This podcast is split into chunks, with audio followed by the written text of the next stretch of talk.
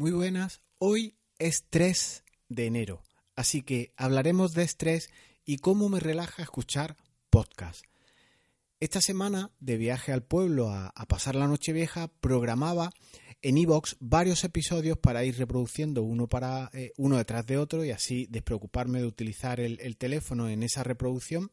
Y en ese largo rato, pues iba escuchando este formato tan increíble que te permite, mientras conduces, pues aprender, incluso escuchar con la familia temas que sean aptos para todos o simplemente eh, deseas utilizar esta manera de, información, de distracción, cuando estás en, esas zonas en las que no hay radio, no se percibe bien la, emisión de radio o ya estás saturado de música.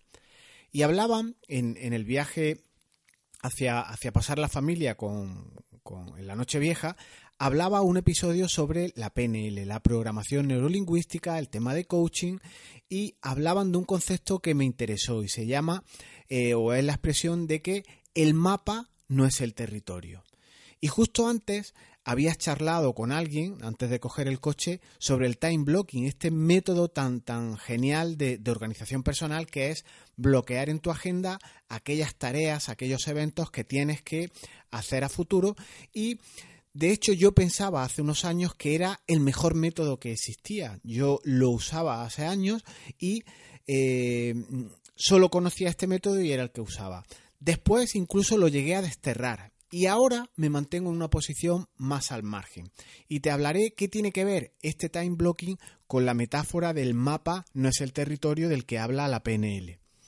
Y sobre el time coaching es, y sobre el time blocking he pasado por tres fases, como te comentaba. Tres nada más y nada menos a lo largo de mi vida, a lo largo del contacto con la productividad. Blanco, negro y gris en los últimos años.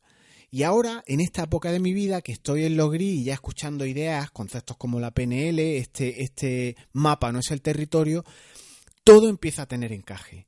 Por tanto, he tenido tres formas de ver la misma cosa, el mismo método de productividad, y ahí es nada. O sea, he pasado por tres frentes tres evoluciones, tres fases en las que a ti te puede valer contarte estas reflexiones que yo te traslado hoy por si quieres ahorrarte tiempo, quieres probar algunas de mis experiencias. Soy Jesús Bedmar, puedes encontrar más contenido de este tipo en jesusbedmar.es y seguirme en redes sociales y en estas cosas que se suelen poner en los pies de página. Vamos a entrar con el time blocking, la PNL y todo este apasionante mundo de la organización. Comenzamos.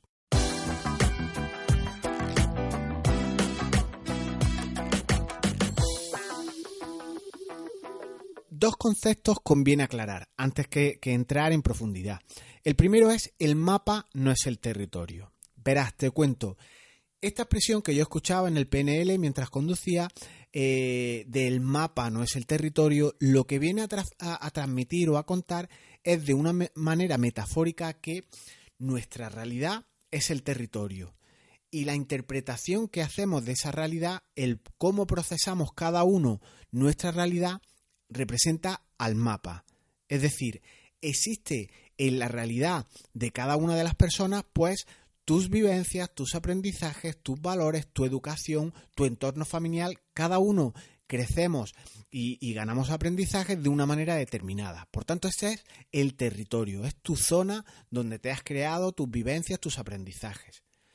Pero cada uno interpretamos, filtramos de una manera determinada todo ese contenido. Y esto es lo que sería el mapa, nuestro mapa mental. Es como un marco de trabajo, tu forma de entender las cosas, una especie de ley interna que nos gobierna. Y fruto de todo este aprendizaje nos construimos nuestro propio mapa para ubicarnos en el, en el territorio, ya que los aprendizajes nunca paran, entonces necesitamos como un punto de referencia. Necesitamos ese mapa para dar sentido y encaje a nuestras vivencias y aprendizajes tener un guion, justificar nuestras decisiones en base a un entorno, a un territorio, nos puede venir muy bien, sobre todo para entender las cosas. Por tanto, cuando ya tenemos ese mapa, defendemos nuestro guion, nuestro mapa, eh, a, capa y eh, eh, a capa y espada, aceptar alguno, algún esquema nuevo alguna imposición de alguien que tenga su propio mapa, no nos gusta y siempre queremos tener la razón. De este modo, defendemos con un cuchillo incluso en los dientes tener la razón. Y puedes pensar que eso no es tan extremo como yo apunto, pero cuando alguien te cuestiona lo que tú dices, aplican frases del tipo este no se entera, este sí que es cerrado de mente, es durillo de mollera, yo no voy a dar mi brazo a torcer, o este no se entera de lo que le estoy contando, es muy recurrente. Y hay representaciones gráficas de esto que son muy visuales, te dejo en las notas de, este audio unas imágenes que son interesantes sobre cómo defendemos a capa y espada determinadas posturas, incluso estas muy visuales. Un ejemplo de esto de lo que te hablo es la litografía de Escher. Este es, un autor que crea estructuras imposibles. Seguramente alguna vez hayas visto alguna. Eh, reiterarte que te dejo en el episodio de hoy, jesusbetmar.es barra 167, esta, esta idea. Y en esta imagen que te adjunto se ven dos dos imágenes de, dos plantas de un edificio en el que se aprecia una escena que si comparamos la planta de abajo con la planta de arriba resulta casi imposible. Y está muy bien representada porque está eh, realizada con, con muñecos de Lego y es muy curioso el efecto que se produce. A poco que enseñes una imagen o otra a alguna persona, uno dirá la planta esta va en este sentido o esta planta va en el otro sentido y se crea discusión, se crean situaciones que son enfrentadas. Otro segundo ejemplo que representa esta cuestión que te digo de que defendemos a, capa y espada lo que vemos es una representación que hace Kobe en mi libro favorito, el de los siete hábitos de la gente altamente efectiva. Y aquí aparece una representación de una mujer que es increíble. Y se ve, y se ve según algunos, eh, una mujer, eh, en este caso muy bella, muy con un sombrero y tal, y en otros se ve otro tipo de persona que no te quiero adelantar ni hacer spoiler por si quieres ver tú la imagen y ver qué te representa a ti. Son dos cuestiones o son dos eh, historias antagónicas que dependiendo de cómo lo mires, si te fijas bien, si te fijas más despacio, te representa cosas distintas. Y un tercer caso de cómo gráficamente también las cosas pueden cambiar y este mapa no representa el territorio, también tiene su punto de vista, es el caso de dos personas que, que discuten acaloradamente, cada uno cree tener razón, en una figura que está viendo. Y hay dos formas que son antagónicas o distintas. Uno ve un círculo, lo tiene clarísimo, y otro ve un rectángulo, que le dice, pero ¿cómo no lo ves? Es un rectángulo, está claro. Y en realidad es un cilindro, pero uno lo ve desde el punto de vista eh, desde arriba y otro lo ve desde frente. Entonces se representa la misma figura, se representa de dos maneras, de dos realidades distintas. Y cada uno defiende a capa y espada esta cuestión. Y resulta muy paradójico y resulta incluso extraño lo que provoca en nuestro interlocutor cuando, por ejemplo, tú tienes esa toma de conciencia o, aceptas una postura diferente, como puede ser la del otro, y cuando a tu interlocutor le dices, tienes razón, estás en lo cierto, la persona se siente súper relajada, se relaja por completo, le provoca un alivio indescriptible que alguien le dice, mm, no, si eres tú el que tiene razón, y esta persona te responde, ¿lo ves? Si es que te lo dije, yo era el que tenía razón. Y es porque su mapa, esta vivencia, le han conformado durante años, le han condicionado durante años. Y no puedes derribarle su construcción en una simple conversación o llevándole la contraria. ¿Qué tiene que ver todo esto con el time blocking que te apuntaba? Pues que definiendo de forma fácil, vamos, a, vamos a, conceptualizar un poco qué es el time blocking. El time blocking es, seguramente lo sepas, es esa gestión, ese bloqueo del tiempo para realizar las cosas. Nos bloqueamos en nuestro calendario tanto acciones como eventos y tal. Entonces hay incluso gente que dice que lo que no está en tu calendario, los más extremos en aplicar la metodología de time blocking, dicen que lo que no está en tu calendario o no existe o simplemente no se hace. Y llevar cada cosa a tu calendario te reporta cierta ventaja. Obviamente, reuniones, citas, quedadas con clientes, con amigos, no representa mayor duda y hay que apuntarlo en tu calendario. Pero cabría aquí hacerte una pregunta y luego te la contesto. Pero todo debe ir al calendario porque, por ejemplo, ordenar el trastero, imprimir un informe determinado, hacer tal o aquella cuestión en la empresa, tiene que ir a calendario cuando realmente no tiene fecha ni vencimiento real u objetivo detrás, porque yo puedo ordenar el trastero en casa esta tarde, el sábado, el domingo, no tengo por qué bloquearlo un tiempo, lo puedo hacer cuando quiera. Entonces mis fases con el time blocking han ido cambiando a lo largo de los años. Definido el time blocking, por tanto, como ese bloqueo de tiempo para tu compromiso, yo en una primera instancia, en una primera fase, cuando me acerqué a la productividad y no conocía muchas cosas de las que he estudiado ahora en estos últimos años, yo usaba time blocking y pensaba que no había sistema tan efectivo como era este, de bloquearte en tu agenda cosas que tenías que hacer. Nunca se te olvidaba nada y me iba muy bien trabajando con este valioso método para mí. Pero luego, en una fase posterior, hará aproximadamente tres años, desterré el time blocking. Al conocer eh, metodologías como GTD, al conocer conceptos que aplicaba GTD, en, sobre todo la diferenciación entre acciones y lo que debe de ir a, agenda calendario, pues veía que estaba aplicando mal una metodología o mezclando conceptos que no se deberían de mezclar. Entonces, esa, esa representación de mi, de mi mapa o esa evolución me produjo desajustes conceptuales. Acción y evento eran cosas distintas y no podía mezclarlas. Y siendo purista, pensé lo mejor es desterrar el time blocking como método de organización. Incluso en mis consultorías explicaba a la gente que el time blocking era incorrecto por definición. No solo ya porque gestionar el tiempo todos tenemos el mismo tiempo y esto es indiscutible, sino porque no podemos llevar acciones que no están sometidas a fecha a nuestro mm, calendario, porque nos, nos reporta o nos hace que tengamos un sistema poco confiable. Y ahora en una tercera instancia, en un punto más renovado en el que no hay blanco ni hay negro, sino hay también tonos de grises, he cambiado y aprecio o aplico las ventajas del, de un mundo y de otro. ¿Qué ocurre? Que cuanto más sabes, más aprendes, más variables aparecen en tu vida, pues para algunos el time blocking es más que suficiente, pero para otros que necesitan mucho más les es insuficiente o les confunden o trabajan con otras variables como pueden ser el tiempo, la energía o tu atención disponible.